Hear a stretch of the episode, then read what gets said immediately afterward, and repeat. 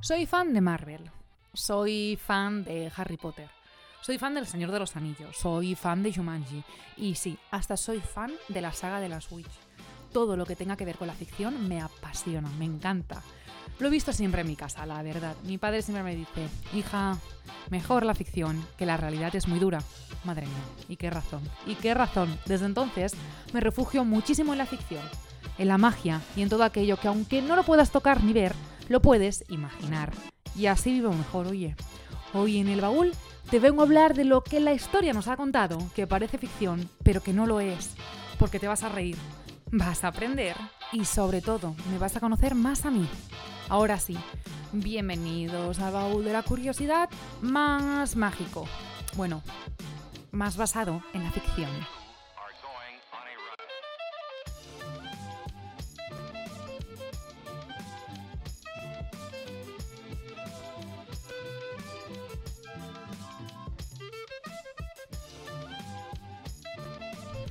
Voy a hacer una pregunta en esta primera parte del episodio. Para ser rey, ¿qué tienes que hacer? Muchas cosas. Bueno, para ser rey, normalmente, para acceder a la corona, pues lo heredas, ¿no? Es algo de una sucesión, que tú no puedes hacer mucho, ¿no? Tú, eres rey porque tu padre ha sido rey, porque tu tío, tu tío ha sido rey, porque alguien de tu familia, pues ha sido rey. Bueno, como estamos viendo estos días. ¿Qué pasa? Que cuando la cosa no sucede así, es cuando pensamos, ¿qué ha pasado aquí? Bueno, pues te vengo a hablar de una historia Made in Spain y un poquito british, de esas que a mí me gustan. Te vengo a hablar de Juan de Lepe, un señor de Huelva. Mira, este señor llega a Inglaterra en el siglo XV, como yo, pero un poquito más tarde, ¿vale? No, o sea, yo un poquito más tarde. Sí, no él, en el siglo XV. Bueno, lo que iba. No sabemos el motivo del por qué vino, pero bueno, solo sabemos que se empezó a llevar súper bien con Enrique VII, el rey. Sí, sí, ese señor entró en la corte y se hizo súper mega amigo del rey de Inglaterra, cosa que nunca nadie entenderá. Pero bueno, en fin, Juan de Lepe se hizo best friend, ¿no? ¿Qué pasaba? Que estos dos pasaban horas y horas conversando y sobre todo teniendo muchas partidas de ajedrez y de cartas. En una de ellas, ya Enrique VII, cansado de perder, dijo, mira, me voy a apostar que si ganas esta partida serás rey por un día natural de Inglaterra. Y dijo Juan de Lepe, cógeme el cubata. dijo, ¿sí? ¿Quién ganó? Juan de Lepe, el de Huelva, como tiene que ser. Y se convirtió así en uno de los reyes más efímeros de la historia, porque sí, porque reinó durante un día natural sobre Inglaterra. Juan no era tonto. ¿Y qué hizo? En ese día amasó una pequeña fortuna. Así que cuando acabó el día, ese dinero era para él. Una vez fallece Enrique, Juan, pues vuelve a dónde? Pues vuelve a Huelva, a España. Y fallece ahí. Antes de fallecer él, da todo el dinero a un monasterio, pero decide que si da todo el dinero, tendría la condición de cuando, cuando muriese, pues ser enterrado ahí. Y así fue. Se enterró en el monasterio eh, de Huelva. Ahora bien, si tú quieres ir a, Huelva y quieres ver dónde está enterrado pues ese mini rey que tuvimos en Inglaterra, no lo podrás ver porque ya no está ni el monasterio ni la lápida. Pero los historiadores cuentan lo que estaba escrito en su lápida. Lo siguiente, estate muy atento. Mira. Juan de Lepe, el cual, como fuese favorito de Enrique VII, rey de Inglaterra, jugó y le ganó al rey sus rentas y la jurisdicción de todo reino por un día natural, de donde fue llamado por los ingleses el pequeño rey. Seguramente ahora Juan está en el cielo con una corona y riéndose de aquel que ha tardado 74 años en llegar al trono, porque él lo hizo con tan solo una jugada maestra. ¿Te ha gustado la historia? Está bien, ¿eh? Me lo he currado. Pero ahora te voy a traer una más, más jugosa, más de... que te vas a reír más. Mira, tú imagínate que eres súper antimonárquico republicano y llegas a ser rey. ¿Cómo? Te lo cuento. Esto parece muy irreal, pero sucedió de verdad le pasó a un tal Jean-Baptiste Bernadotte, quien fuese protagonista de la French Revolution y mariscal, pues así, de la corte, ¿de quién? De Napoleón. Mira, pues ese señor soldado de la Revolución Francesa empezó a coger muchísimo poder y empezó a llevarse muy bien con Napoleón, hasta que Napoleón dijo, perdona, ¿te, te quieren más a ti que a mí? ¿Tienes más influencia tú que yo? Mira, tú te vas a ir a Suecia y te vas a quedar ahí unos días, que hay un clima caribeño, una gente majísima y te vas a quedar ahí pues fue destinado John a Suecia. Pero Napoleón no cayó en una cosa, no, no. El rey Carlos XIII de Suecia estaba muy malito, ya estaba en sus últimas, y no tenía descendencia. Adivinar quién fue príncipe heredero. Sí, sí, fue John. Como te lo estoy contando. ¿Pero por qué? ¿Qué pasó aquí? John llegó a Suecia y se hizo pues muy buena fama, ¿no? El, un don de palabras y muchas cosas más que no sabemos. Lo que pasa es que él era soldado y él prometió recuperar Finlandia si llegaba a ser rey. ¿Por qué? Porque Suecia acababa de perder Finlandia contra los rusos. Y pensaron, hostia, claro, oye, pues ha sido soldado, qué buena idea que este señor pues sea el futuro rey. Y así fue. Fue el futuro rey. En 1813, cuando muere así Carlos XIII, eh, XIII, me he liado con un, palito, ¿vale? cuando fallece Carlos XIII, pues fue nombrado príncipe heredero así de Suecia, eh, John, y se unió a la sexta coalición contra el emperador Napoleón. Dijo, ah, tú me has mandado a Suecia, yo me uno a ti con todos los países del resto del mundo para derrotarte. Y así fue. ¿eh? uno a Suecia y uno a una isla.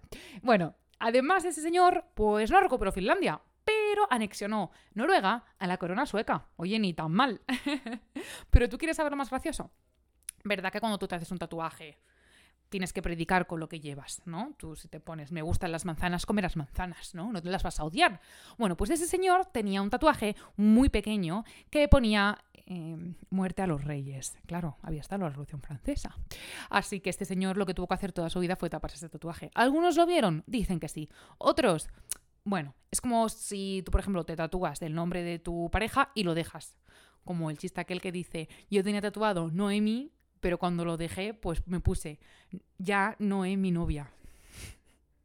Sonaba muy bien en mi cabeza. Bueno, que me lío mucho. A veces la vida te pone pues, situaciones súper surrealistas. Lo bueno son cogerlas. Lo bueno es aprovecharte de eso. Mira Juan de Lepe, ¿eh? Como dijo, el tío, me hago una fortuna ese día. O mira a este señor antimonárquico, pero al final pues llegó a ser rey. A veces, hija, la historia supera la ficción.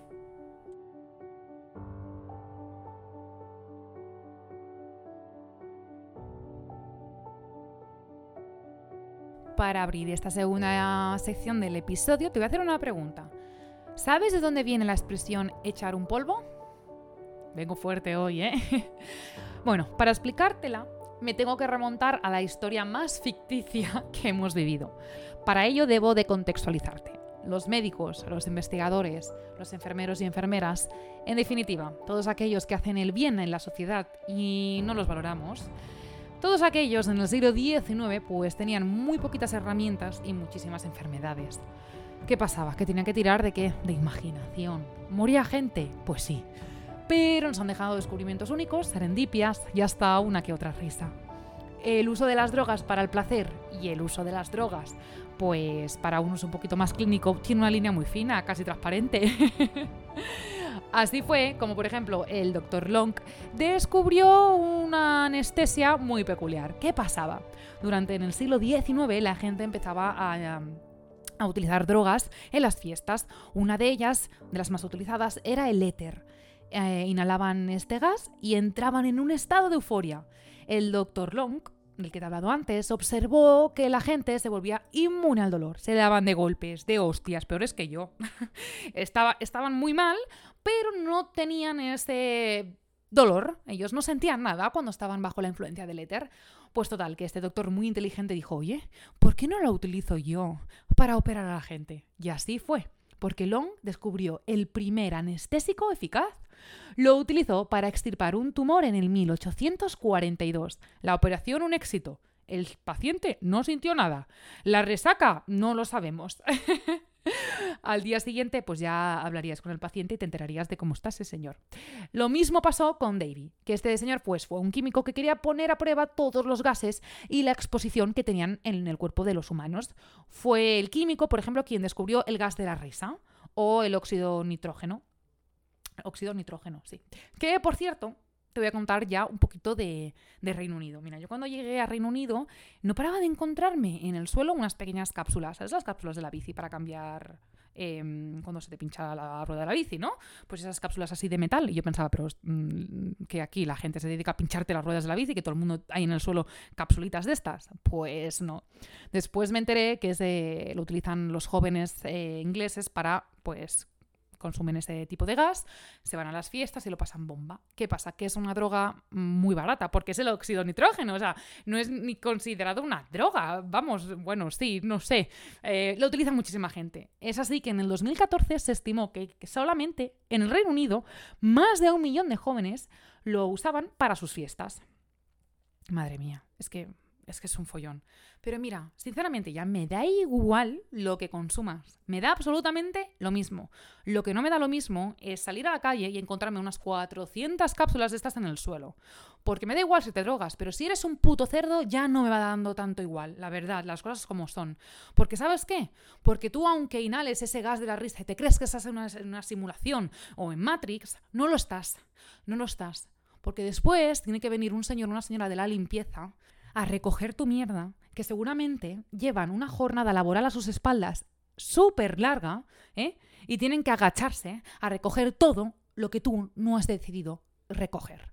Así que sí, ahora entiendo por qué mi padre me dice que es mejor la ficción, porque hijo, esta realidad no. Pero bueno, vuelta, vuelta a la expresión que te tengo que contar de dónde viene echar un polvo, porque me, me enfado, ¿vale? ¿De dónde viene? Pues de dónde va a ser, de las drogas y la fiesta, ¿de dónde si no? Pero esta vez en el siglo XV, XVI y concretamente en España. Mira, cuando reinó durante el siglo XVI Fernando II, entró en nuestras vidas el tabaco y decidió plantar un montón en Toledo. Fue justamente ahí donde se celebraron un montón de parties y utilizaban y consumían pues tabaco. Pero no consumían el tabaco como lo estamos viendo a día de hoy. No, no, no se lo fumaban así. No, extraían el polvo del tabaco y lo inhalaban. Bueno, hazte la idea que era así, ¿vale? ¿Qué pasaba? Que esto se hacía en la intimidad. Entonces, pues tú estabas en la, la party ahí dándolo todo, y entonces te cogía una persona y te decía, oye, ¿te apetece inhalar conmigo un poco de polvo de tabaco? Y tú te ibas a una sala o a un sitio pues un poquito más privado y lo hacías y volvías. ¿Qué pasó? Que la gente no es tonta que no somos tontos. A ver, que la gente empezó a hacer esta... Bueno, sí, venga conmigo a inhalar un poco de tabaco. y no inhalaban tabaco. No, no, no había polvo ahí. Bueno, sí que había polvo, pero de otra manera. Porque empezaron a utilizar esta excusa para mantener relaciones sexuales. Me encanta esta excusa. Ay, mira, se va a una habitación, pues nosotros también. Y es así, porque a día de hoy conocemos esta expresión, pues echar un polvo. Pues claro, ir a inhalar polvo en la corte de Fernando II. Así es.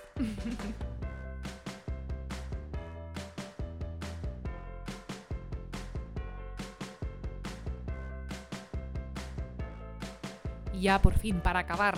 Hoy es día 2 de octubre del 2022 y se acaba de producir un hito, un evento importantísimo en Londres. Te estoy hablando de la maratón. Si no la conoces, ya te hablé de ello. Ya te hablé por qué se conoce maratón, pues por los espartanos y porque tiene esta distancia de 42 kilómetros, 195 metros, si no me equivoco, pues claro, pues esa distancia también viene un poquito de, de la reina Isabel. Pero no te vengo a hablar ahora mismo de la prueba como tal, no, te vengo a hablar de lo que pasa. La maratón, aunque es una, pues una prueba súper heavy, importante, popular, es la prueba que más tramposos se han apuntado en su historia. Sí, se le conoce como una de las pruebas que más trampas ha tenido en su historia, que me hace muchísima gracia porque yo soy un poco tramposa. Así que, que nada, que me encantaría correr una, una maratón. Me encantaría correrla. Yo le he dicho a mi amiga Andrea que ella la corra y yo voy en bici y la voy siguiendo, porque yo soy más de bicicleta y ella es demasiado buena y me tendría que esperar y me estaría muy mal. Pero bueno, a lo que íbamos. Eh, yo soy muy tramposa. Yo he llegado a cambiar las normas del Monopoly para ganar. ¿Vale? Sí, yo tengo que admitir. Y ahora te vengo a contar pues unas historias de gente tramposa que parecen sacadas de una película de HBO, pero que han pasado a la historia real. Eh, la primera tiene que ver pues con la maratón de los Juegos Olímpicos de San Luis en el 1904. ¿Vale? Se corona ganador un tal Frederick Lord. Este señor, pues ahí con su medalla, tope de feliz, en plan, toma, la he ganado. ¿Qué pasa? Que viene un espectador y le dice a uno del comité, oye, perdona, yo he visto a este señor en coche. ¿Cómo que lo has visto en coche? ¿Qué ha pasado? Total, que la gente empieza a especular, a hablar y efectivamente, ese señor, pues Frederick tuvo que hablar y tuvo que decir que sí, que él iba a buscar unas cosas al estadio, que vio toda esa marabunta de gente, que él se baja del coche y le empiezan a aplaudir. Claro, tú por aplausos, tú haces lo que tú quieras. ¿Por el cariño del público? Pues claro, por el cariño del público se bajó del coche y cruzó la meta. Sin querer cruzó la meta el primero. Pero, pero la intención buena la tenía, pobrecito, pobrecito Frederick. Además, el segundo que. El segundo, pues, clasificado, que realmente era el ganador, Le pusieron la medalla de oro, pero este señor había dado positivo en doping. Como un tan... ¿Cómo se llamaba? Lance Armstrong, ¿no? ¿Este? Este también, ¿no? Doping. Estamos esperando aún los tours de Francia que le tienen que dar a mucha gente. Pero bueno, eso es otro tema. Lo que pasa, que ese señor, pues, da positivo en doping, pero le cuelgan la medalla. Y me preguntarás, pero Irene, ¿cómo le pueden colgar la medalla si había hecho en doping? Claro, te estoy hablando de 1904. En el 1904, el doping aún estaba permitido, era aceptado. Así que sí, la ganó este señor y a Frederick se la quitaron. Pues yo, ¿qué quieres que te diga? Yo prefiero un señor que me ha cruzado la meta bajándose un coche a uno dopado. Yo lo prefiero. y ya por último, te vengo a hablar de una historia que yo me siento muy representada. Te vengo a hablar de la historia de Rosy Ruiz. Si es que yo el apellido, el apellido ya lo tengo, ¿eh? Por familia de padre, así que sí. No sé, quieren hacer una película, yo doy mi cuerpo para, para, representar el rol de esta persona. Porque te voy a explicar una historia que podría haber sido yo. podría haber sido yo esa persona. Mira, Rosy participó en la maratón de Nueva York de, 1800, de 1980. Perdón. Ella pues participó y la ganó. Lo que pasa que la ganó sin una gota de sudor. ¿Por qué? Porque había hecho un tramo en coche. ¿Vale? Después se volvió a presentar a la misma, unos años más tarde. Y en vez de hacer el tramo en coche, lo hace en metro. Y vuelve a intentar ganar. Pero ya la pillaron porque, claro, había hecho una más. Bueno, Rosy, yo estoy contigo. Lo que pasa que después te vas un poco de te vas un poco, ¿no? Empiezas a falsificar dinero, a traficar drogas, a robar. Yo ya no me represento con Rosy de esta manera, pero es que me puedo representar con Rosy de hacer trampas, porque yo soy tramposa. Eh, yo soy tramposa, no, no, puedo, no puedo hacer nada más. Eh, es que es que yo doy, yo doy mi, mi, inteligencia y mi cuerpo para un papel. HBO, me podéis llamar. Gracias.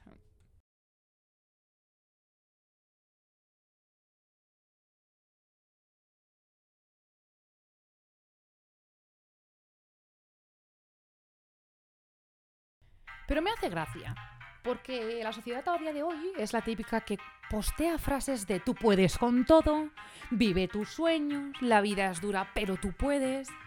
Pues mira, te voy a ser muy franca. Si no puedo con todo y me quiero creer que cada vez que abro el buzón voy a encontrarme una carta de Hogwarts, que van a venir unos elfos a pedirme ayuda para esconder un anillo, o si tengo poderes y soy parte de los X-Men, déjame ser como me da la gana. Cada uno vive la vida como quiere. Bueno, no, como quiere, no como puede. Así que sí, algún día yo correré y ganaré la maratón de Londres. Haré una cicloturista y quedaré de las tres primeras. Y llegaré a jugar a las cartas con una persona, pues, de la realeza. ¿Vale? Porque déjame vivir, que yo quiero mi ficción.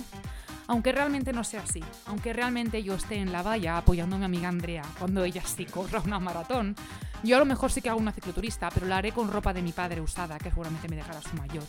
Y seguramente jugaré a la mosca con mi tío y me apostaré a ver quién se come el último canalón. Pero ¿sabes qué? Que lo voy a retocar. Que lo que va a ser va a ser lo siguiente. Voy a ver ganar a mi amiga Andrea una maratón. Voy a correr una cicloturista y mi padre estará ahí esperándome. Y voy a jugar una partida épica con mi tío. Y no sé si me apostaré un canalón de mi abuela. A lo mejor me ha puesto el arroz con leche. Ya veremos. Bueno, para mí todo esto es un sueño. Para mí es mi realidad maquillada con ficción. Porque sí. Porque yo, yo quiero vivir así. Y mañana que voy a buscar la última carta que me queda en el buzón, voy a pensar que viene de Hogwarts. Porque quieres que te diga. No me creo en las frases de tú puedes con todo, eres el mejor, lo vas a lograr. Yo voy a lograr lo que pueda, lo que me dejen lograr. Pero mientras tanto, déjame disfrutar. Ahora sí, que me he puesto muy intensa. Pásate por el Instagram El Baúl de la Curiosidad, donde encontrarás pues diferentes reels, diferentes... Ay, hago hasta como preguntas mensuales, a ver si te has escuchado los podcasts o no. Bueno, en definitiva, que encontrarás un pedacito de Irene en, el Instagram con el mismo nombre que este episodio. Muchísimas gracias por escucharme. te tengo uno del Titanic preparado, pero no, no hay manera que salga. te tengo muchísimos más preparados. Estoy súper feliz. Así que nada, nos vemos a la próxima. Adiós.